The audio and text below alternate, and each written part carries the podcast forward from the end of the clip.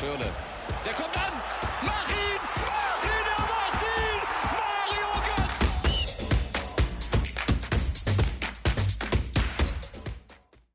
Hallo und herzlich willkommen zur 28. Episode DFP, dem deutschen Fußball-Podcast.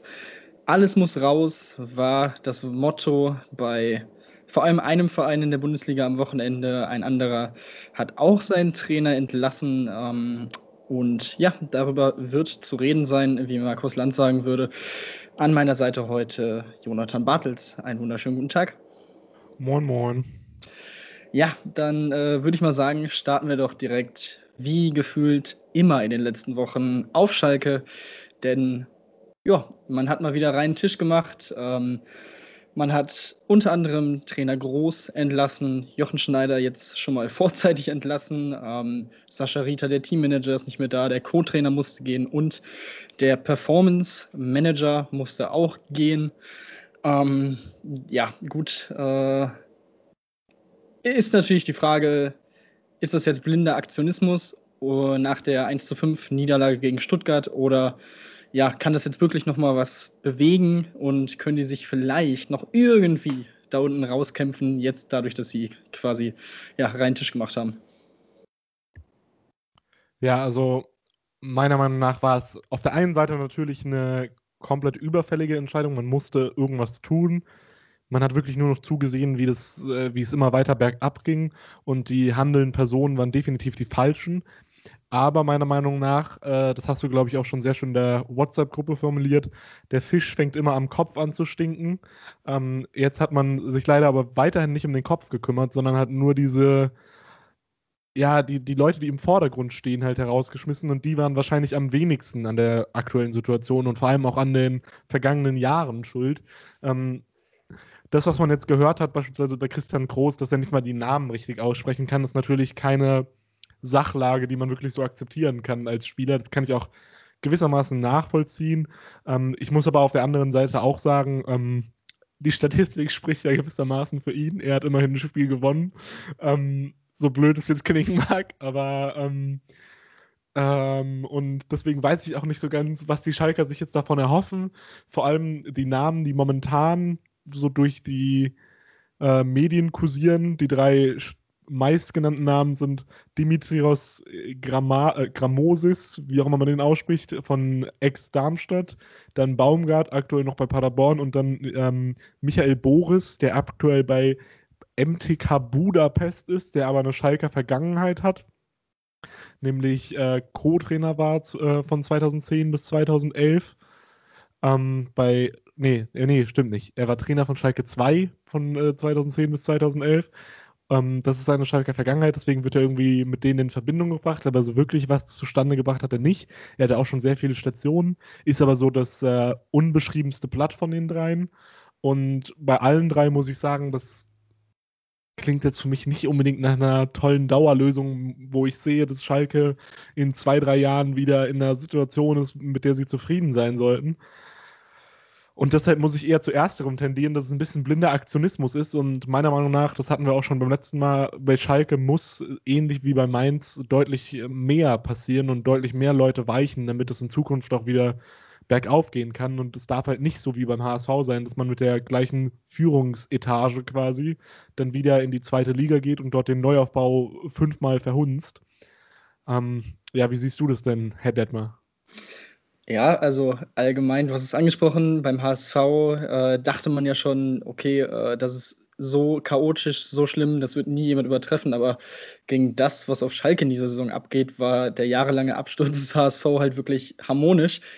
Und ähm, keine Ahnung, irgendwie bin ich auch absolut der Meinung, dass, äh, dass mehr passieren muss, dass vor allem in Vorstandebene oder auch Vorstandebene was getan werden muss, Leute rausgeworfen werden müssen, externe Leute da reingehen, die nichts mit dem Verein zu tun haben, ähm, weil dieses äh, ja, Schalke-DNA und so weiter hat man jetzt gesehen, es funktioniert einfach nicht. Ähm, ich glaube nicht, dass es irgendwem dort weiterhilft. Ähm, und man hat ja auch viel, natürlich Jochen Schneider jetzt mit diesem Groß, äh, mit der Großentlassung, ähm, beziehungsweise auch erstmal mit der Verpflichtung von Groß, ja, äh, die kannten sich aus Stuttgart. Das war jetzt aber auch schon wieder zehn Jahre her. Und das ist so, auch da fehlt so ein bisschen dieses Leistungsdenken für mich. Und ähm, deswegen, ja, bin ich auch absolut der Meinung, dass das zwar definitiv keine falschen Entscheidungen sind, diejenigen jetzt rauszuwerfen, aber es reicht halt noch lange nicht. Und ähm, ja, für diese Saison, ich glaube, die kann man abschreiben. Äh, für, für die nächste Saison, also die Frage ist nun, wer wird jetzt erstmal Trainer bis zum Saisonende oder für die nächsten zehn Spiele, bevor der nächste dann wieder rausfliegt. Also, und auch da äh, ein Name, der natürlich immer bei sowas kursiert, ist Peter Neururer. Und ich bin ganz ehrlich, ich fände es unfassbar lustig. Ähm, ich würde es definitiv feiern. Äh, da wird Schalke auf jeden Fall äh, mal wieder ein paar Sympathiepunkte bei mir sammeln. Ähm, weil ich sehe es halt auch nicht, dass man jetzt auf einen Gramozis zum Beispiel setzt, der, mit dem man eventuell in der zweiten Liga den Neustart starten könnte. Ähm, dass man den jetzt in den nächsten, ich glaube, elf Spiele haben wir noch, äh, in den nächsten elf Spielen quasi verheizt, dass der dann mit einem komplett negativen Gefühl vielleicht einen Punkt noch holt oder so, äh, dann mit in die zweite Liga geht. Und das ist auch deswegen so wirklich ein Übergangstrainer, wo man weiß, okay, der ist im Sommer dann weg das ist, glaube ich, in der Situation im Moment das absolut Richtige, weil ich glaube auch absolut nicht dran, dass sie da irgendwie noch unten rauskommen. Und von daher, ja, fahr den Panamera vor. Ich habe Bock auf Peter Neururer. ja, was ich da nochmal ganz kurz einwerfen wollte, ähm, was du jetzt gesagt hast bezüglich, dass man den neuen Trainer so ein bisschen verheizen könnte, da hast du sicherlich recht. Ähm, ich würde persönlich aber auch nicht den Ansatz wählen, oder ich, ich kann mir vorstellen, dass es sinnvoll wäre, nicht den Ansatz zu wählen, ähm, jetzt nur einen Übergangstrainer zu holen, mit der Prämisse aber, dass man jetzt dieses Mainz-Spiel abwartet, weil das, wenn, wenn sie wirklich gegen Mainz verlieren sollten, mit einem, keine Ahnung, können ja jetzt einfach den Co-Trainer einfach das eine Spiel trainieren lassen. Wenn sie das Spiel verloren haben, dann glaube ich, ist die Hoffnung auch wirklich gegen Null und dann kann sich auch die, die Schalker Gefolgschaft damit abfinden, dass man abgestiegen ist. Ähm, und dann würde ich sagen, da man die meisten Spieler nicht halten kann, würde es vielleicht sogar auch wirtschaftlich Sinn machen, die teuren Spieler nicht mehr spielen zu lassen, weil wenn ein Suat Serda sich einen Kreuzbandriss holt oder sonst was, ähm, wird er auch äh, signifikant billiger werden. Und dann würde ich sagen, ähm, hol den neuen Trainer und dann wird er mit der U19 gespielt. Und das ist mir dann auch egal, weil das sind die Spieler, die Schalke in der zweiten Liga auch noch haben wird. Der Kader soll angeblich 17 Spieler verlieren bei einem Abstieg. Das ist quasi der ganze Kader. Ähm, es bleiben nur die Jugendspieler übrig und demnach sehe ich dann auch nicht, warum dann da ein Mustafi, ein Kolasinac, das sind alles unrealistische Spieler für Schalke, warum die dann da rumlaufen sollten. Das könnte ein sehr unschöner Abgang werden von Schalke und man muss sich echt Sorgen machen, wie das weitergeht. Und ähm, ja, also Peter Neururer, äh, Neuruhr, ähm, ja, hm, wäre schon, es würde ins Bild passen zu diesem Meme-Verein mittlerweile, aber also ich glaube, dann, äh, dann können die eigenen Fans, aka Nick und Moritz, das auch nicht mehr wirklich ernst nehmen. Aber lass uns vom einen Chaos-Club zum wohl neuen zweiten Chaos-Club in die Bundesliga gehen. Ähm, geografischer Nachbar Arminia Bielefeld hat sich scheinbar von Trainer Uwe Neuhaus ohne Grund getrennt. Tim, was sagst du? Ich verstehe es absolut nicht. Also, das ist für mich äh, eine der unverständlichsten Entscheidungen, die, die man in den letzten Wochen und Monaten, die ich gehört habe. Also, weil man muss sich mal vor Augen führen, dass Bielefeld sehr überraschend, sehr souverän letztes Jahr Zweitligameister geworden ist ähm, dann jetzt mit 18 Punkten nach 22 Spielen auf Platz 16 steht, was wahrscheinlich auch nicht viele ihnen zugetraut hätten, dass sie so lange auch wirklich realistische Chancen auf den Klassenerhalt haben und kann, vor zwei Wochen einen Punkt gegen Bayern geholt haben äh, und da wirklich sehr, sehr gut gespielt haben. Ähm, klar, man hat jetzt gegen Dortmund 0 zu 3 verloren, aber auch das ja, meine Güte, es kann passieren. Dortmund hat so eine hohe individuelle Klasse, das ist eigentlich nicht der, der Anspruch von Bielefeld, in solchen Spielen mitzuhalten. Von daher kann ich es absolut nicht verstehen. Ähm, es wurde gesagt, dass äh, Neuhaus und der Sportdirektor ein bisschen im Clinch waren. Warum auch immer. Ähm, ich finde es immer schwierig, wenn sowas dann, äh, ja, wenn bei sowas dann der Trainer rausgeworfen wird. Äh, ähnliche Situationen gab es ja zum Beginn der Saison auch in Wolfsburg. Ähm, da hat man sich jetzt wieder, ja, zumindest einigermaßen äh, gefangen, was dieses Verhältnis angeht zwischen Glasner und Schmatke. Ähm, und man steht jetzt auf Platz 3. Von daher, ich verstehe es nicht wirklich. Äh, interessant oder schön fand ich, was Arne Zeigler gestern in seiner Sendung gesagt hat, ähm, als noch nicht feststand, dass er wirklich rausgeworfen wird. Ähm, er hat gesagt, wenn sie Uwe Neuers entlassen, dann wird sich Arminia Bielefeld nahtlos einreihen in die Phalanx der Vereine, die auf Jahre bedauern werden, dass sie keinen Trainer mehr haben, der so gut zum Verein passt wie der, den sie eigentlich schon hatten. Und dem würde ich absolut so äh, zustimmen. Ich finde, Uwe Neuhaus hat äh, vor allem in der zweiten Liga bewiesen, dass er wirklich ein sehr, sehr guter Trainer ist, hat jetzt diese Chance genutzt, äh, mit Bielefeld in die Bundesliga aufzusteigen, hat auch dort bisher wirklich einen sehr, sehr guten Job gemacht. Ähm, klar ist das nicht der schönste Fußball oder sonstiges, aber das ist halt auch, du hast den kleinsten Etat in der Liga, du hast eigentlich, du bist der Underdog, ähnlich wie damals Darmstadt oder Paderborn. Und dafür machen sie es bisher eigentlich sehr, sehr gut. Ähm, ja, und natürlich wäre es jetzt äh, sehr interessant, wenn Uwe Neuhaus bei Schalke vorgestellt werden sollte, weil den könnte ich mir definitiv dort vorstellen, sowohl, also weil den, selbst wenn der jetzt kein Spiel mehr gewinnt für Schalke, ist es relativ egal, weil man weiß, dass er es drauf hat. Ähm, und mit dem könnte ich mir zum Beispiel äh, Neustart auf Schalke auch vorstellen. Ähm, aber wie gesagt, von Bielefelder Seite kann ich es absolut nicht verstehen und ähm, ich bin sehr gespannt, ob es ihnen jetzt so ein bisschen das Genick brechen könnte und sie deswegen absteigen. Ja, also kann man auf jeden Fall nur zustimmen aus meiner Seite, ähm, von meiner Seite.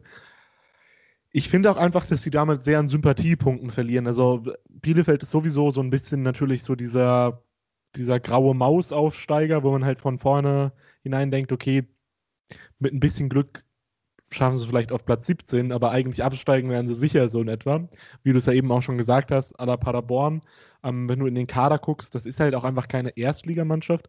Und ich finde, dafür hat er sehr, sehr viel rausgeholt bisher. Gerade auch einfach ein, ein, Unentschieden gegen die Bayern zu spielen, das ist jetzt, keine Ahnung, zwei, drei Wochen her. Ähm, geradezu absurd jetzt darüber nachzudenken, den Trainer rauszuschmeißen, meiner Meinung nach. Ähm, genau, ich gucke jetzt gerade hier nach. 3-3 gegen die Bayern und jetzt halt 3-0 gegen Wolfsburg und 3-0 gegen Dortmund verloren. Also, das ist jetzt zu erwarten, sage ich mal, dass man gegen diese beiden keine Chance hat. Ähm, stehen immer noch, also haben immer noch gute Chancen im Abstiegskampf, haben ja sogar ein Spiel weniger. Das heißt, theoretisch könnten sie sogar, ähm, wenn man die dann begleichen würde, auf Platz 15 stehen. Dann wäre sowieso alles gut. Ähm, und das macht für mich auch gar keinen Sinn. Das bringt unnötig Unruhe in den Verein jetzt rein. Selbst wenn es Unstimmigkeiten gibt, dann sagt doch, okay, wir legen jetzt die Unstimmigkeiten beiseite für die restliche Saison und am Ende der Saison entscheiden wir, ob das noch Sinn macht langfristig oder nicht. Aber jetzt erstmal stellen wir die Armenier in den Vordergrund und wir wollen, dass die Armenier es schafft, in der Bundesliga zu bleiben oder halt ihr Gesicht zu wahren. Das ist ja auch nicht unwichtig. Und ich finde, gerade bei einem Verein wie, wie Bielefeld ist ja eigentlich gewissermaßen auch so ein kleiner Traditionsverein in der Bundesliga.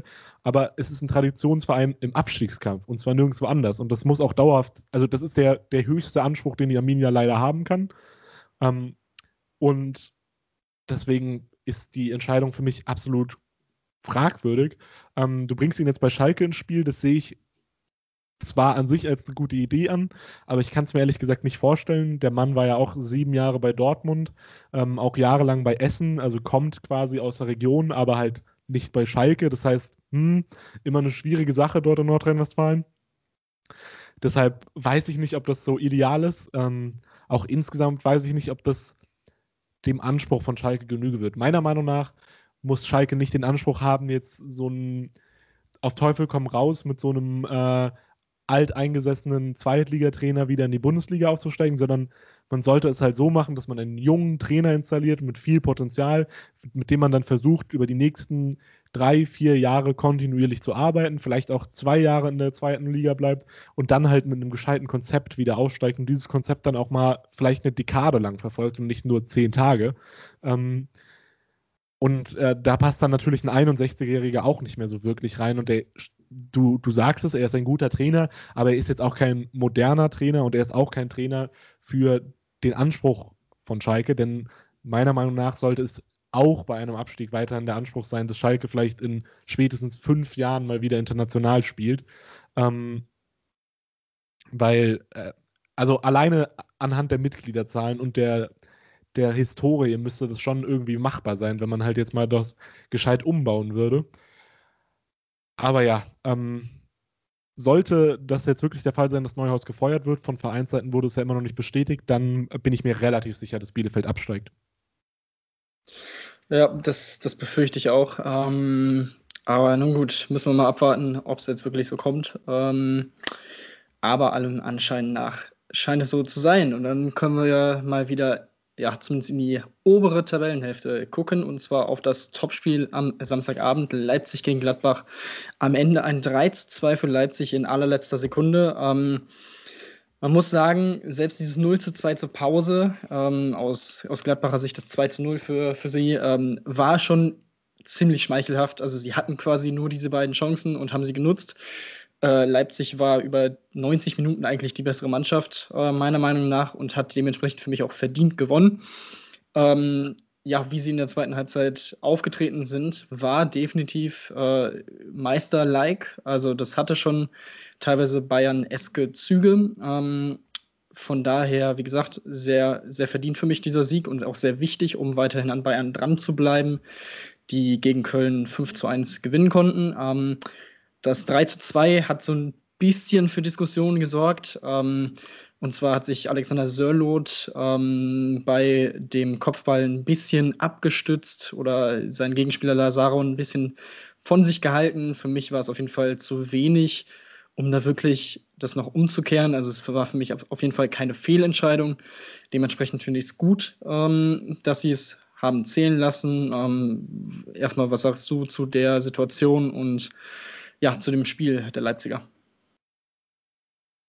Ähm, also ich fand, die Situation war jetzt gar nicht so diskutabel. Ähm, ehrlich gesagt, klar, ähm, ist vielleicht ein kleiner Schubser, aber ist jetzt auch nicht so, als hätte er ihn extrem weggeschubst. Also ich fand auch, dass die Gladbacher maßlos überreagiert haben dann nach dem Tor. Ähm, und du hast schon gesagt, ähm, also die 2-0-Führung war mehr als schmeichelhaft. Leipzig hat das Spiel zu Recht gewonnen, muss man sagen mal wieder eine erschreckende Leistung von Gladbach momentan. Also die sind wirklich auf einem extrem absteigenden Ast. Ähm, ich bin eigentlich kein Fan davon, Marco Rose in dieser Saison noch äh, zu entlassen, also weil ich ihn eigentlich auch für einen fähigen Trainer halte. Aber ich weiß nicht, was da los ist. Also es war ja auch von, von Gladbacher Seite aus ähm, selbst veröffentlicht worden, dass Ro äh, Rose entlassen, äh, also dass äh, Rose den Verein verlassen wird.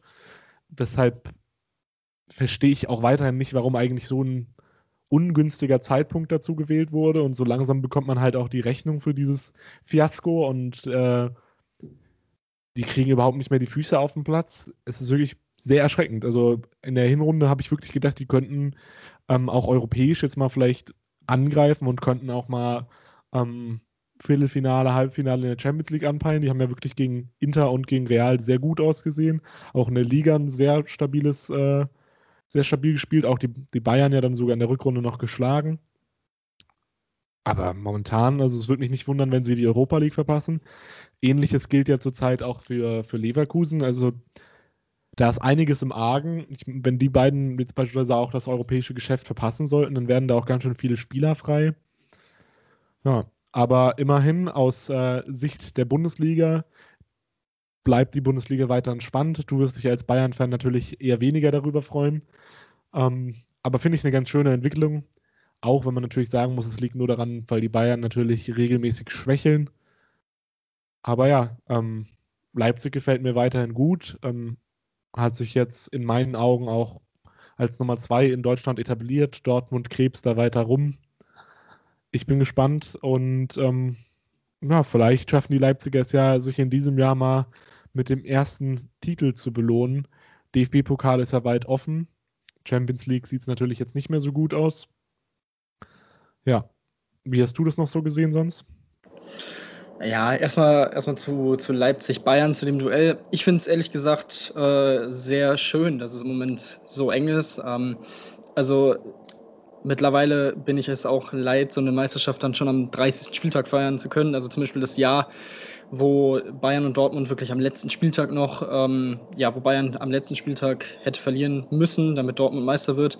Das war auch, ne, das hat was. Ähm, von daher, so eine Meisterschaft ist mir da auch auf jeden Fall deutlich lieber als so eine wie vor ein paar Jahren, Anfang März gefühlt. Ähm, von daher alles gut. Ähm, wenn Leipzig jetzt alle Spiele gewinnen äh, sollte, sind sie Meister, weil sie eben noch gegen Bayern spielen. Ähm, das halte ich nicht für ausgeschlossen. Ähm, aber immer noch glaube ich, dass Bayern sich da ja genug gefangen hat. Und also eigentlich müsste Bayern, so wie sie in dieser Saison teilweise aufgetreten sind, jetzt einen gewissen Rückstand auf den Tabellenersten haben. Und dadurch, dass sie jetzt immer noch einen Vorsprung haben, obwohl sie oft geschwächelt haben und oft nicht ihre Leistung gebracht haben, zum Beispiel das 3-3 gegen Bielefeld, was auch mit Ach und Krach noch geklappt hat, wo man 3-0 hinten lag, stimmt mich das äh, für den Rest der Liga eher negativ, was äh, einen anderen Meister angeht.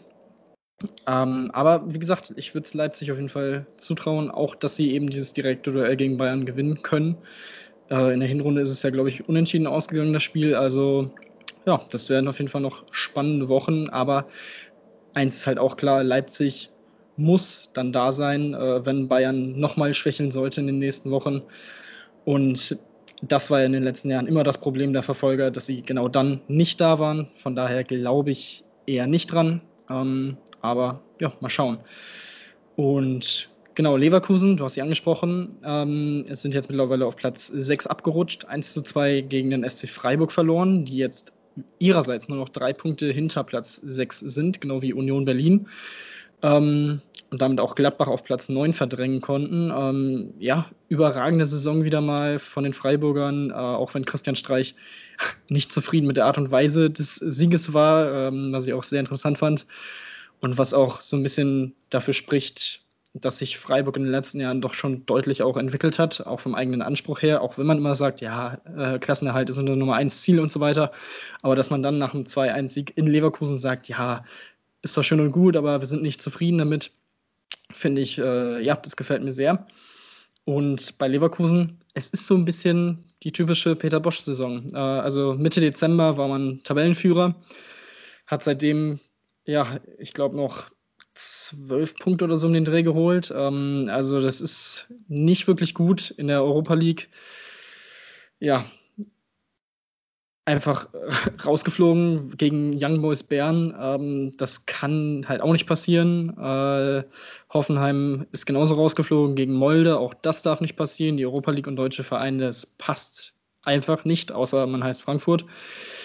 Ähm, auch das sehr, sehr peinlich in dieser Woche gewesen. Ähm, dementsprechend, ja, ich verstehe es auch nicht so recht, was, was bei Leverkusen los ist. Jetzt hat sich Verteidiger Fosu Mensa noch einen Kreuzbandriss geholt. Also es sieht nicht gut aus für die Leverkusener, aber es könnte halt am Ende trotzdem für, für Platz 6 und damit für die Qualifikation für die, wie heißt die, Conference League oder wie Kacke heißt, äh, reichen, ähm, weil eben hinter ihnen Union und Freiburg sind, die wahrscheinlich auch noch ein paar Mal verlieren werden bis zum Ende der Saison und auch Gladbach, wie gesagt, nicht den stabilsten Eindruck macht und nicht den Eindruck macht, als würden sie da wirklich nochmal angreifen können.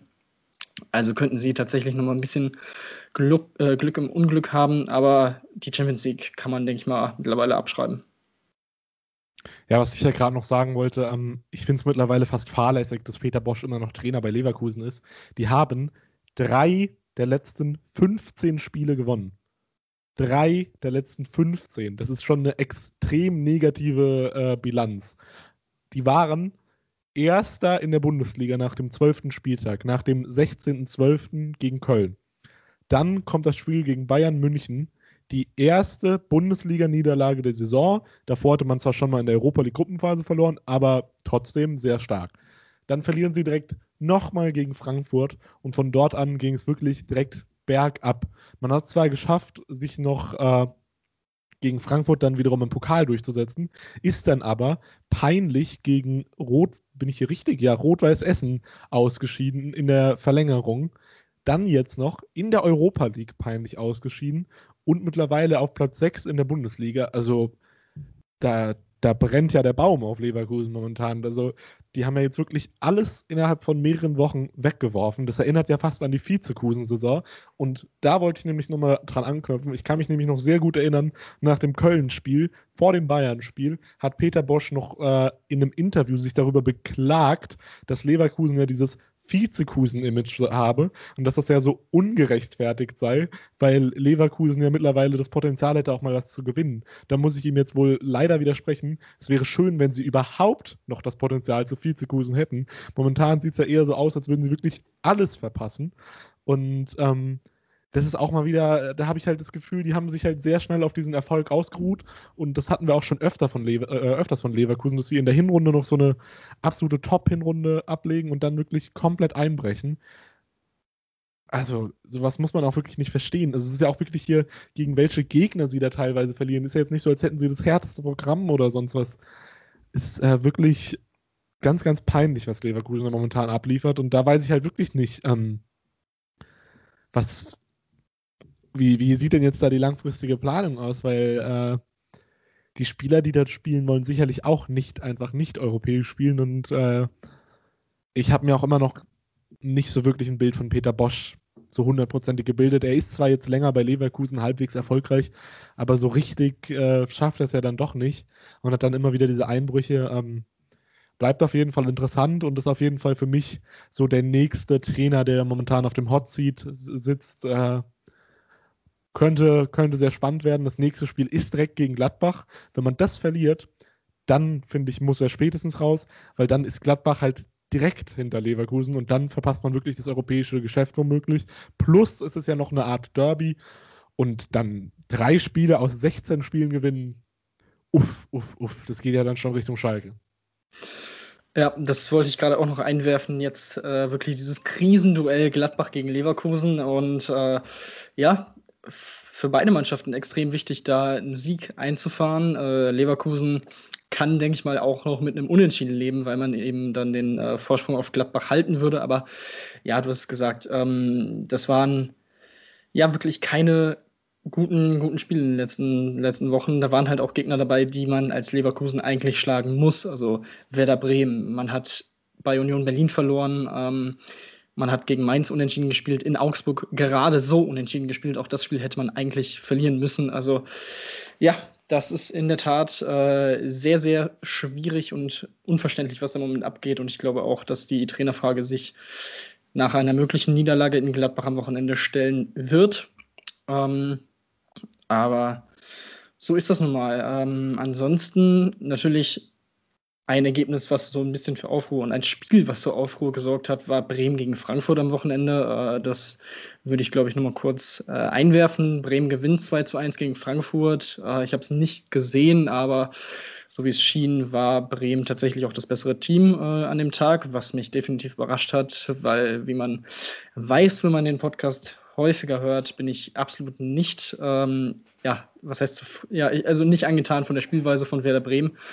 Aber dadurch konnten sie sich im Abstiegskampf jetzt auch nochmal ein bisschen Luft verschaffen und hat jetzt acht Punkte auf Platz 15 und 16. Ähm, ja, nach dem Spiel gab es dann noch äh, ja, einen kleinen Clinch zwischen den Vereinen, insbesondere zwischen den beiden Trainern Adi Hütter und Florian Kofeld. Ähm, Hütter hat Kofeld vorgeworfen, dass man ja, sprachlich jetzt nicht so auf einem gewissen Niveau agiert hat auf Bremer Seite und gepöbelt hat und Sachen über den Platz gesch äh, geschrien hat, von wegen, ja, das ist gelb, Schiri und bla bla bla. Äh, mir gefällt, mir gefällt es ehrlich gesagt. Ich finde es ganz geil, so ein bisschen Soap Opera da reinzubringen. Ähm, dann gab es natürlich auch die, die Giftpfeile zurück äh, von, von Frank Baumann, der sagt, ja, okay, wenn er das sagt, dann muss er sich auch an die eigene Nase fassen. Das kam von den Frankfurtern auch. Ist natürlich jetzt Aussage gegen Aussage. Ähm, ja, was sagst du zu diesem Clinch? Ist es eher so ein Ding, so, ja, komm, vergessen wir eh nächste Woche oder ähm, ja, ist da vielleicht doch ein bisschen mehr dran und keine Ahnung. Also ich denke, äh, dass wir das nächste Woche definitiv vergessen haben. Ich verstehe aber auch ehrlich gesagt nicht, ähm, ob er dort irgendwie einen mentalen Aussetzer hatte, weil als er dieses, äh, ich habe diesen Clip gesehen, der hat das so aufgebauscht, der Hütter, und ähm, ich dachte, jetzt kommt sowas wie, mein Spieler wurde rassistisch beleidigt, meine Mutter wurde beleidigt, also irgendwas Schwerwiegendes. Und dann sagt er, dass die Bremer Bank eine Gelb gefordert hat. Und ich dachte, ich wäre auf einmal im falschen Film, weil ich dachte, also das ist ja wirklich das Normalste der Welt. Das passiert in jedem Bundesligaspiel. Und wie du es schon sagst, in anderen Sportarten, in der NBA, da, da, da wird wirklich rumbeleidigt, auch auf dem Platz untereinander zwischen den Spielern und die ganze Zeit getrashtalkt. Ähm, keine Ahnung, also ich fand, da war nichts, wo man sich jetzt so sehr beschweren musste. Und natürlich fordert man von dem, von dem Schiedsrichter eine gelbe Karte oder vielleicht auch mal eine rote Karte oder beschwert sich halt grundsätzlich über die Schiri-Leistung. Das passiert auf jedem Sportplatz Deutschlands und jeder Sporthalle Deutschlands. Deswegen fand ich es auch total übertrieben von Hütter und es wirkte so ein bisschen, als wäre es einfach so eine schlechte Verlierermentalität. Äh, ich konnte es nicht so ganz nachvollziehen, ehrlich gesagt, und wirkte insgesamt ein bisschen wie Kindergarten. Ja, das, das sehe ich sehr ähnlich. Äh, ja, von daher würde ich mal sagen, Schwamm drüber. Ähm, wie gesagt, für Bremen sehr, sehr wichtig. Und bei Bremen sind wir dann auch schon beim Thema, was in dieser Woche sehr groß sein wird. Und zwar das DFB-Pokal-Viertelfinale steht an am morgigen Dienstag und am Mittwoch. Ähm, bei Bremen muss man sagen, wir wissen Stand jetzt noch nicht mal, ob sie wirklich spielen, denn bei ihrem Gegner Jan Regensburg gab es wohl Corona-Fälle und das Spiel scheint in der Schwebe zu sein. Ähm, vielleicht wird es noch abgesagt, von daher mal schauen. Eigentlich ist es für Dienstagabend 18.30 Uhr angesetzt. Ähm, ja, Regensburg im Elfmeterschießen gegen Köln weitergekommen im Achtelfinale für Bremen Bremen ist eigentlich der Favorit, aber äh, man sollte auf jeden Fall vor Regensburg gewarnt sein. Und das viel, ja, das, das interessanteste Duell natürlich im Viertelfinale, der Rose Bowl äh, Gladbach gegen Dortmund, Dienstagabend 20.45 Uhr. Ja, äh, was sagst du? Wer, also Beide sind gerade nicht in der besten Form. Dortmund hat sich jetzt wieder ein bisschen gefangen durch den Sieg in der äh, Champions League, durch den Sieg gegen Bielefeld. Ähm, Haaland und Sancho sind überragend in Form und dementsprechend ist Dortmund, denke ich mal, der Favorit und sollte das Ding auch gewinnen. Aber wie gesagt, es ist der Pokal. Ähm, glaubst du, die Gladbacher, die ja jetzt zumindest gegen Leipzig gezeigt haben, dass sie effektiv spielen können und aus wenig viel machen können, ähm, Glaubst du, sie haben da eine Chance gegen Dortmund? Mm, ich finde es sehr schwer zu prognostizieren momentan, weil Dortmund halt jetzt, die haben jetzt natürlich zwei Spiele gewonnen, aber man muss dazu sagen, das waren jetzt auch keine wirklichen Gegner.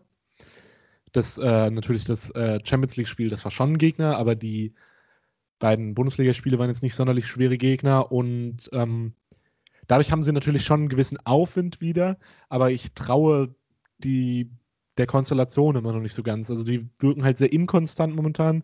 Gladbach wirkt halt momentan wie ein absolutes Chaos, aber in so einem Spiel kann es dann halt auf einmal auch wieder funktionieren. Und deshalb würde ich sagen, die Chancen sind momentan so 60, 40 für einen Sieg von Dortmund. Und ähm, mich würde es nicht überraschen, wenn Gladbach auf einmal wieder Fußball spielen kann. Mich würde es aber auch nicht überraschen, wenn Dortmund die 4-5-0 vom Platz schießt. Wie siehst du das?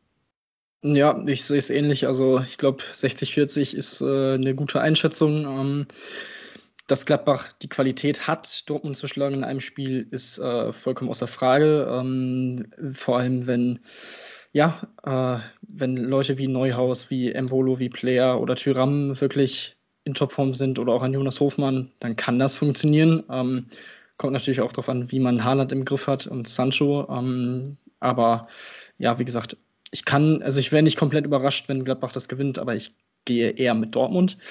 Und am Mittwoch haben wir auch äh, ja, zwei sehr interessante Spiele. Natürlich für die Fußballromantiker ist es äh, das erste Spiel Rot-Weiß Essen gegen Holstein Kiel um 18.30 Uhr am Mittwoch. Sehr, sehr interessant zu verfolgen. Rot-Weiß Essen hat am Wochenende in der Regionalliga West bei der Zweitvertretung von Fortuna Düsseldorf mit 3 zu 0 verloren. Dementsprechend äh, ist man jetzt auch nur noch Zweiter hinter Dortmund 2 und ja, muss tatsächlich doch noch um den Drittliga-Aufstieg bangen, wie in den letzten Jahren regelmäßig, leider. Ähm, Holstein Kiel ist weiterhin oben mit dabei in der zweiten Liga. Und auch das natürlich Rot-Weiß Essen in der, im Achtelfinale nach Rückstand in der Verlängerung gegen Leverkusen noch weitergekommen. Ähm, das hat natürlich ein riesen, riesen Erfolg für sie. Ähm, und auch hier würde ich sagen, 50-50. Also ich kann sehen, dass es in beide Richtungen geht. Äh, Kiel hat sich in der, äh, im Achtelfinale auch ja, ein bisschen, bisschen schwer getan ähm, beim Spiel gegen Darmstadt. Am Ende 7 zu 6 nach Elfmeterschießen gewonnen. Von daher, ich glaube, das wird ein, wird ein enges Spiel und ähm, mich würde ein, sowohl ein Sieg von Essen als auch ein Sieg von Kiel nicht überraschen. Also ich glaube, das ist tatsächlich ein ziemliches 50-50-Spiel, das man sich auf jeden Fall angucken sollte. Ja, also du hast es schon sehr gut zusammengefasst. Ähm, ich möchte nur ganz kurz nochmal einmal auf äh, Essen eingehen. Ich glaube, es ist relativ egal, ob Dortmund 2 oder dürfen, nee, sie dürfen in die dritte Liga aufsteigen, ne? Okay, ja. dann, hast, dann, hast du, dann hast du doch recht. Aber sie haben noch ein Spiel weniger, deswegen ähm, muss man mal schauen. Ähm, Gerade deswegen wollte ich aber eben sagen, die Frage ist auch so ein bisschen bei Holstein Kiel, was denn das wichtigere Spiel ist, weil für sie ist tatsächlich so ein bisschen die Woche der Entscheidungen. Ähm, nämlich erst geht es jetzt halt gegen ähm, Essen im Pokal, was eine, ein riesiger Erfolg wäre, wenn der Verein wirklich ins Halbfinale einziehen sollte. Das wäre auch ein absoluter Geldsegen für Kiel. Genauso übrigens für Essen, die, glaube ich, beide auch erwähnt haben, dass sie sich jetzt durch, die, durch den Einzug ins Viertelfinale halt sozusagen definitiv retten können und die Corona-Pandemie überstehen werden, ähm, was auch eine sehr schöne Geschichte ist insgesamt. Bei Kiel ist es dann aber halt wiederum so, dass wie ich eben äh, es schon angeteasert habe, da noch das Spiel gegen den HSV ansteht. Denn gerade ist Kiel ähm, auf Platz 2, je nachdem, wie Hamburg heute Abend gegen Pauli spielen wird, äh, bleiben sie auch auf Platz 2 oder eben nicht. Ähm, und ähm, man könnte halt, also es wäre wär eine Vorentscheidung auf jeden Fall im, im, Aufstiegskampf um die zweite Liga. Und dann ist natürlich auch die Frage, was so ein bisschen wichtiger ist, ob man vielleicht im einen im Pokalspiel eher die Spieler ein bisschen schont, weil ich meine, im Zweifelsfall, wenn man ehrlich ist, im Halbfinale ist dann Schluss wahrscheinlich. Und dass man den Pokal gewinnt, ist sowieso unrealistisch. Ähm, der Aufstieg sollte also tendenziell wichtiger sein, aber ich kann auch verstehen, dass man natürlich ähm, nicht den Pokal herschenken möchte. Also es ist schon eine interessante Konstellation auf jeden Fall. Und ich würde es beiden auf jeden Fall gönnen. Kiel ein bisschen mehr, wegen meinem Namensvetter Finn Bartels. Und ähm, ja, dann würde ich sagen, äh, gucken wir natürlich noch kurz aufs Topspiel am Mittwoch im Pokal. Leipzig gegen Wolfsburg, der Tabellenzweite gegen den Tabellendritten. Ähm, Wolfsburg ja wirklich überraschend gut in dieser Saison. Du hast es schon eben auch so ein bisschen angeteasert. Gab ja zu Saisonbeginn noch die ähm, Wehwehchen und die angeblichen Diskrepanzen zwischen Klasner und Schmatke. Mittlerweile scheint aber alles wieder im Lot zu sein und sie spielen eine der besten Saisons in ihrer Vereinshistorie. Ähm, logischerweise geht Leipzig aber als leichter Favorit rein. Ähm, wer denkst du, wird das Spiel für sich entscheiden? Ich, ich bin mir relativ unsicher, weil Wolfsburg mich in dieser Saison vor allem defensiv sehr überzeugt hat. Und ich glaube, für Leipzig, äh, bei denen man merkt, dass, ähm, ja, dass man Timo Werner vorne nicht annähernd adäquat ersetzen konnte, äh, weil sowohl Säulot als auch Paulsen ähm, eher inkonstant spielen ähm, und treffen. Könnte das auf jeden Fall schwierig werden. Also, dass das Ding in die Verlängerung geht, könnte ich mir sehr, sehr gut vorstellen. Und ab da weiß ich es nicht. Ich glaube, auch da, also es ist für mich ein, auch ein ziemliches 50-50-Spiel. Vielleicht Leipzig ein bisschen, bisschen äh, in, in der Favoritenrolle, weil sie eigentlich den allem den breiteren Kader haben, finde ich. Ähm, aber Wolfsburg ist vor allem defensiv so stark, dass ich ihnen das auf jeden Fall zutrauen würde. Ähm, ja, nichtsdestotrotz, also ich würde mit Leipzig gehen, ähm, aber wie gesagt, Wolfsburg könnte ich, mir, könnte ich mir auch gut vorstellen, dass sie es irgendwie mit so einem dreckigen 1-0 oder so äh, gewinnen. Also das wird, wird auch sehr, sehr spannend. Ähm, dementsprechend haben wir hier ein sehr, sehr schönes Pokal-Viertelfinale vor uns. Und ähm, der direkte Vergleich übrigens in den letzten drei Bundesliga-Partien äh, ist immer unentschieden ausgegangen: 1-1, 0-0, 2-2. Also, ich glaube, das zeigt schon ganz gut, dass das äh, ein enges Spiel werden wird zwischen Leipzig und äh, Wolfsburg. Ähm, bevor wir zu, zum großen Yogi Löw-Thema kommen, äh, nochmal kurz auf ja, einen kleinen, ja, was, äh, vielleicht nicht unbedingt klar, aber die, der FC Bayern hat einen Werbefilm äh, gepostet ähm, in der vergangenen Woche, in dem ja, erzählt wurde, wie sehr die Fans doch dem Verein fehlen würden. Ähm, an sich die Aussagen, ich glaube, getroffen von unter anderem Kimmich und Davis, ähm, absolut ja, sympathisch, keine Ahnung, äh, halt das, was man so sagt im Moment. Ähm, das Ding ist nur, dass dieser Film, wie gesagt, ein Werbefilm war und Werbung für Qatar Airways gemacht hat. Und natürlich in Katar, ähm, ja, wissen wir, was da so alles falsch läuft. Ähm, dazu kommt, dass zwei weitere Vereine, die von Qatar Airways groß gesponsert werden, AS Rom und Paris Saint-Germain, eins zu eins denselben äh, Werbefilm aufgenommen haben. Äh, wirklich der Text komplett gleich, die Aufmache, wie es gefilmt wurde, eins zu eins gleich. Ähm, ja, das ist bei vielen Bayern-Fans nicht gut angekommen, auch bei mir nicht. Ähm, also, es ist einfach komplett unverständlich, dass man ja, die Fans damit so ein bisschen irgendwie ja, vor die Füße oder gegen die Füße tritt. Also ich finde es echt sehr, sehr fragwürdig, was da, was da in den letzten Wochen noch abgeht. Ähm, natürlich dann noch die Aussage von Rummenigge von wegen, ja, äh, man weiß ja, dass in Katar einfach eine andere Kultur herrscht. Ähm, definitiv. Deswegen, also, keine. Was sagst du zu dem ganzen Werbefilm und der Diskussion darum? Ja, ist also auf jeden Fall relativ absurd, die ganze Sache. Ich verstehe auch alle ehrlich gesagt nicht aus Marketing-Sicht, wie man denken konnte, dass man damit durchkommt, dreimal den exakt gleichen Clip zu nehmen. Also alleine, weil das halt total unauthentisch wirkt, ist es komplett lächerlich, die, den Spielern den gleichen Text zu geben. Man hätte denen ja sagen können, sag inhaltlich ungefähr das, baue es aber auf deine persönliche Art und Weise um. Das hätte ja auch funktioniert und dann wäre es schon direkt viel authentischer gewesen und viel legitimer. Und so wirkt es halt komplett lächerlich. Ähm, natürlich die, die Zusammenarbeit mit äh, irgendwelchen katarischen Unternehmen ist sowieso extrem fragwürdig, aber ich denke mal, das ist auch eine relativ äh, eine, eine, Meinung, die relativ viele Leute, wenn nicht sogar alle Leute vertreten und das natürlich einfach nur aus Geldgier geschieht. Ähm, aber lass uns gar nicht zu viel Zeit darüber verlieren. Was ich auch noch mal kurz ansprechen möchte, was vor einigen Stunden bekannt geworden ist, ähm, ist, dass der FC Barcelona den nächsten Skandal ereilt hat. Nämlich wurde eine Razzia durchgeführt beim Club. Ex-Präsident Bartomeo sowie jetzt Geschäftsführer Oskar Grau und weitere Mitglieder der Vereinsführung wurden wohl verhaftet. Ähm, ist noch nicht alles ganz klar, wie, es dort weitergehen wird, aber auch eine sehr interessante Entwicklung. Sollte man auf jeden Fall mal im Blick halten. Gerade auf den kommenden Sommer, wo Lionel Messi ja womöglich wechseln könnte, könnte definitiv noch eine Rolle spielen.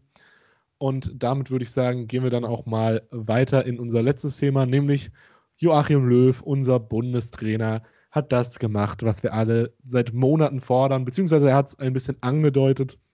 Er hat die Tür für Thomas Müller, Jerome Boateng, Mats Hummels oder auch ein Armin Younes wieder aufgestoßen. Ähm, insgesamt, wenn ich das mal einordnen darf, eine sehr lächerliche Entscheidung, weil er nicht einmal in dem Statement erwähnt, oder das ist ein Interview, eine Szene aus einem Interview mit Tom Bartels von der Sportschau, ähm, dass ähm, er einen Fehler gemacht hat, sondern er begründet, es einzig und allein damit, dass durch die Corona-Pandemie ein Jahr verloren gegangen sei und man dürfte ja niemals nach einem Umbruch oder während eines Umbruchs den Umbruch beenden und wieder äh, sozusagen zum Zustand von zuvor zurückkehren, sondern man würde den, um, äh, den Umbruch jetzt einfach nur pausieren und würde den danach weitermachen. Also für mich klingt es einfach nur nach Schönrederei und äh, ja, bloß sein Gesicht waren. Das finde ich schon ein bisschen lächerlich. Aber immerhin das. Und die nächste positive Nachricht.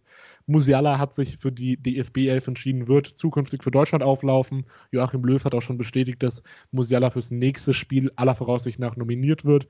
Sehr schöne Entwicklung. Tim, was sagst du zu den beiden neuen Entscheidungen von unserem allerliebsten Yogi? Ja, also man muss dazu sagen, er war auch äh, in einem relativ langen Interview mit dem Kicker. Ähm, das habe ich mir gestern Abend auch durchgelesen. Mhm, bei vielen, vielen Dingen muss ich sagen, okay, kann man so unterschreiben. Äh, du, du, hast es gesagt, dieses Fehler eingestehen war wieder nicht, ähm, wieder nicht dabei ähm, und ist zu wenig hervorgekommen.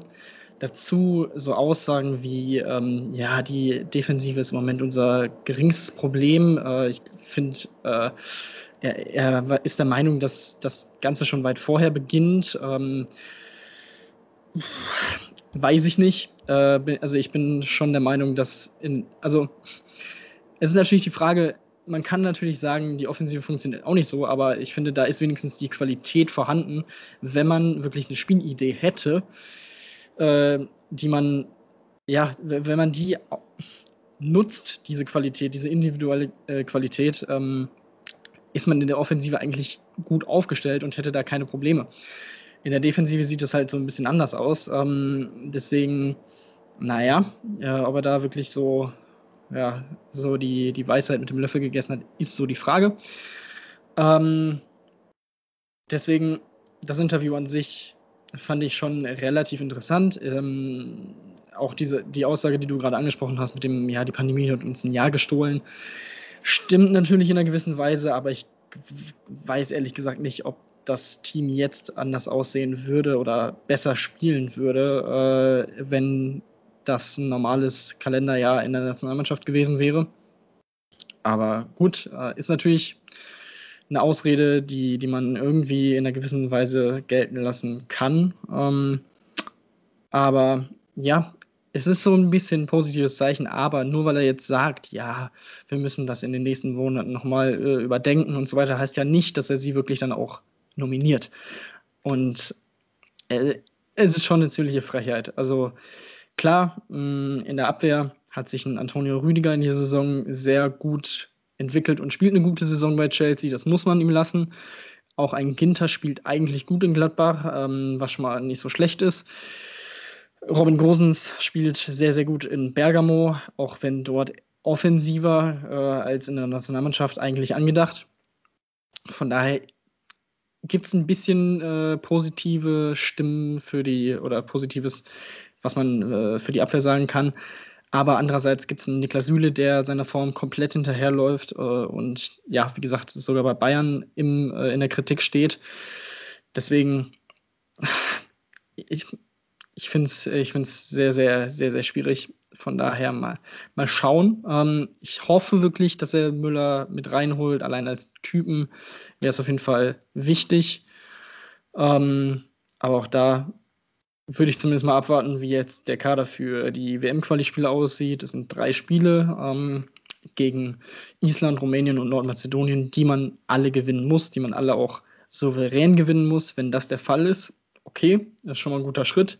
Wenn nicht, und wenn dann ein Müller zum Beispiel nicht dabei war, dann wird sich die Frage auf jeden Fall stellen und dann muss er Müller mit reinholen.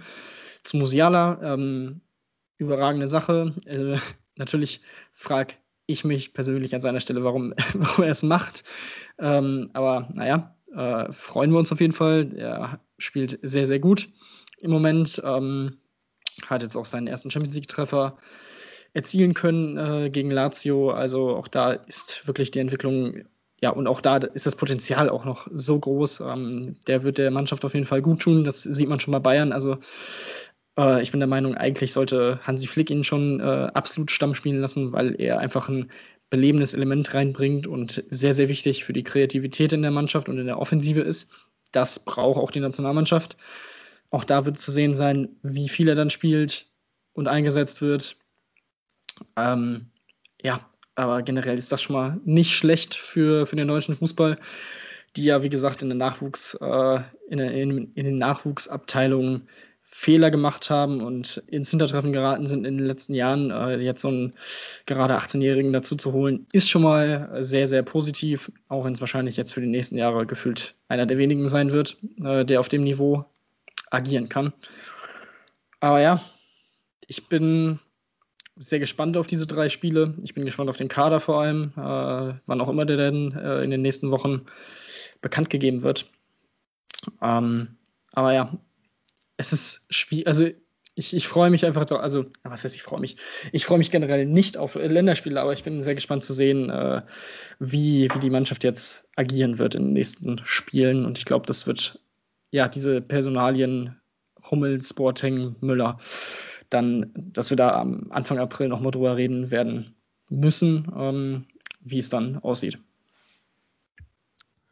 Ähm, du hast ja jetzt die Defensive auch sehr intensiv angesprochen. Findest du denn aktuell, ich denke mal, äh, dass Müller in die nationale Elf gehört, ist wirklich außer Frage. Findest du denn aktuell, dass äh, Hummels und Boateng definitiv in die nationale Elf gehören? Weil ich persönlich finde, Boateng ja, aber Hummels finde ich, also wenn immer, wenn ich ein BVB-Spiele mal wirklich ganz sehe und nicht nur die Highlights, sehe ich immer, dass Hummels sehr anfällig ist. Klar, was Hummels sehr gut machen kann, ist das Spiel aufbauen. Das kann aber jeder mittlerweile so ein bisschen. Und äh, natürlich ist Hummels immer noch ein guter Spieler, aber dass ich jetzt seine Qualität momentan so krass gut sehe, dass er dort andere aussticht, finde ich dann auch eher ein bisschen fragwürdig. Ich denke mal, Boateng könnte definitiv helfen. Und man muss halt jetzt wirklich mal schauen, dass man die jungen Spieler gescheit integriert. Also ich verstehe immer noch nicht, was für ein Plan dort wirklich von, von äh, Löw verfolgt wird. Ich finde auch weiterhin, dass oft die falschen Spieler nominiert werden. Ich finde, was Löw damals sehr gut gemacht hat, was zwar oft kritisiert wurde, war, dass er halt an seinem Kader immer festgehalten hat. Also es gab oft die Diskussion, ach Klose, der ist jetzt mittlerweile 36 oder auch schon als er 31 war, haben sie gesagt, ach, der hat nur 10 Tore bei Lazio gemacht, wie kannst du den denn nominieren? Oder ach, Poldi, der hat nur 10 Tore bei Arsenal gemacht, das ist ja viel zu schlecht. Da fand ich es immer ganz gut, dass er sie trotzdem genommen hat und wusste, das sind zentrale Spieler in der Nationalmannschaft, die verstehen sich mit allen, die können Leistungs bringen, die sind auch zufrieden, wenn sie auf der Bank sind, ähnlich per Mertesacker. Ähm, und das sehe ich halt momentan nicht. Also dann wird halt irgendwie ein Robin Koch einfach mal nominiert, wo ich halt sage, sorry, aber wo hat der mir denn mal bewiesen, dass der das Zeug hat, wirklich in der Nationalmannschaft zu sein? Und das passiert mir leider viel zu oft, finde ich momentan bei der Nationalelf. Ja, äh, gehe ich, geh ich im Prinzip auf jeden Fall mit. Ähm, was ich auf jeden Fall sagen muss, ist, dass, ähm, ja, wie gesagt, also in der Abwehr gehe ich, geh ich mit Hummels äh, eher weniger als Boateng. Boateng würde ich durchaus äh, mitnehmen. Ähm, auch, also vielleicht noch nicht mal unbedingt als, als Stammspieler, weil wie gesagt, Rüdiger und Ginter ähm, haben zumindest in ihren Vereinen äh, jetzt in den letzten Monaten gut gespielt. Ähm, das Ding ist halt immer bei beiden eigentlich gewesen, dass sie in der Nationalmannschaft dann auch eher so lala gespielt haben. Das ist ja bei einigen Spielern irgendwie so. Und ähm, zum Beispiel Marco Reus, also klar spielt er oder hat er in Dortmund teilweise in Topform gespielt und wirklich sehr, sehr gut. In der Nationalmannschaft war es dann aber wirklich echt ziemlich beschissen. Von daher, das ist auch irgendwie immer so ein bisschen, bisschen komisch und ich weiß nicht so recht, woran das liegt. Ähm, aber ja, deswegen, also gehe ich da auf jeden Fall mit dir mit. Also Boateng, ja, Hummels sehe ich schon ein paar Leute noch vor ihm. Ähm, Robin Koch, muss ich jetzt ehrlich gestehen, also in Freiburg fand ich ihn wirklich gut. Ähm, der Schritt nach, nach England zu Leeds, sehr interessant. Äh, ich glaube, Leeds hat jetzt, äh, stellt oder ist dafür bekannt, auch mal sehr, dass sehr viele Tore in einem Spiel fallen, ähm, was natürlich nicht unbedingt für die Abwehr spricht, aber auch so ein bisschen mit der Spielweise des Vereins zu tun hat. Deswegen, da bin ich jetzt aber, habe ich zu wenig gesehen von ihm, ehrlich gesagt, um da jetzt wirklich äh, ein Urteil zu fällen. Ja, da kann ich ganz kurz sagen, das war natürlich nur ein Beispiel meinerseits, weil er vor ein paar Monaten nominiert ja. wurde. Soweit ich es weiß, ist Robin Koch seit äh, Monaten schon verletzt und hat kein Spiel gemacht. Natürlich ah, okay. hast du dann auch nicht was von ihm gesehen. Es geht mir nur einfach per se darum, dass äh, nicht so der Konstant, äh, nicht so die Konstanz ja, ja. Kader reinkommt. Ja, das, das, äh, das, das stimmt schon. Ähm, deswegen fand ich es auch sehr interessant, dass Löw gesagt hat, dass diese, dass man in diesen drei Spielen wirklich den Stamm äh, einspielen lassen will. Ähm, ich bin dann gespannt, wer das sein wird. Also, aber generell ist der Kader, finde ich, im, sowohl im Mittelfeld als auch in der Offensive von den Namen und von dem Potenzial her sehr, sehr gut aufgestellt. Ähm, Im Tor hat man einen der besten Torhüter der Welt weiterhin. Man hat in der Abwehr ähm, gute bis solide Spieler, ähm, was natürlich ein Problem werden könnte und auch ein Problem war in den letzten Jahren. Aber auch da, wenn die sich einspielen, kann, das, kann man da vielleicht noch mit durchkommen. Ich meine, denke an die WM 2014 zurück, wo man äh, mit teilweise mit vier Innenverteidigern gespielt hat in den ersten Spielen in der Abwehr. Ähm, es hat auch funktioniert irgendwie. Von daher, ähm, ja, wie gesagt, eigentlich muss der Anspruch sein, äh, wie gesagt, nicht nur diese drei Spiele jetzt souverän zu gewinnen. Ähm, denn ich meine, im, im, Mittelfeld, du hast generell, du hast Spieler wie äh, Goretzka, Kimmich, Neuhaus, Gündogan, alles zentrale Mittelfeldspieler, die momentan überragend spielen. Du hast einen Toni Kroos, an dem sich so ein bisschen die Geister äh, scheiden. Ich bin, äh, ja, er ist ein guter Spieler, aber andererseits, also, hm, weiß ich nicht. Ich bin nicht der größte Toni Kroos-Fan, ehrlich gesagt. In der Offensive hast du Sané, der langsam wieder in Form kommt und auch schon gute Spiele gespielt hat. Auch wenn ich ihn jetzt schon ein paar Mal kritisiert habe, muss man sagen, ähm, macht er es alles in allem wirklich gut. Äh, Gnabry kommt jetzt langsam auch wieder rein in die Form. Werner ist halt so ein Ding. Hm? Äh, was er bei Chelsea abgeht, aber in der Nationalmannschaft war es soweit okay, die letzten Spiele. Von daher, wie gesagt, das Potenzial an sich ist da, äh, wenn sie sich einspielen und an diesem Stamm dann festhalten, kann sich da durchaus was entwickeln. Ich hoffe, er macht es so. Ähm, wenn nicht, wenn er dann wirklich in den drei Spielen auch sehr viel rotiert, oh, muss, man, muss man sich schon die Frage stellen, was dann im Sommer passiert bei, bei der Europameisterschaft. Ähm, aber ja, äh, von daher, ja, ich glaube, das, das, das reicht für heute. Äh, sehr, viel, sehr viele Themen am Ende noch rausgehauen. Ähm, ja, wie gesagt, ich denke mal, es werden, werden spannende Wochen sowohl im Pokal als auch in der Bundesliga. Im Europapokal beziehungsweise in der Champions League aus deutscher Sicht nur noch. Äh, Grüße gehen raus nach Hoffenheim und Leverkusen. Und ähm, genau, so viel, so viel von mir. Ich sage wie immer Adios und bis zum nächsten Mal.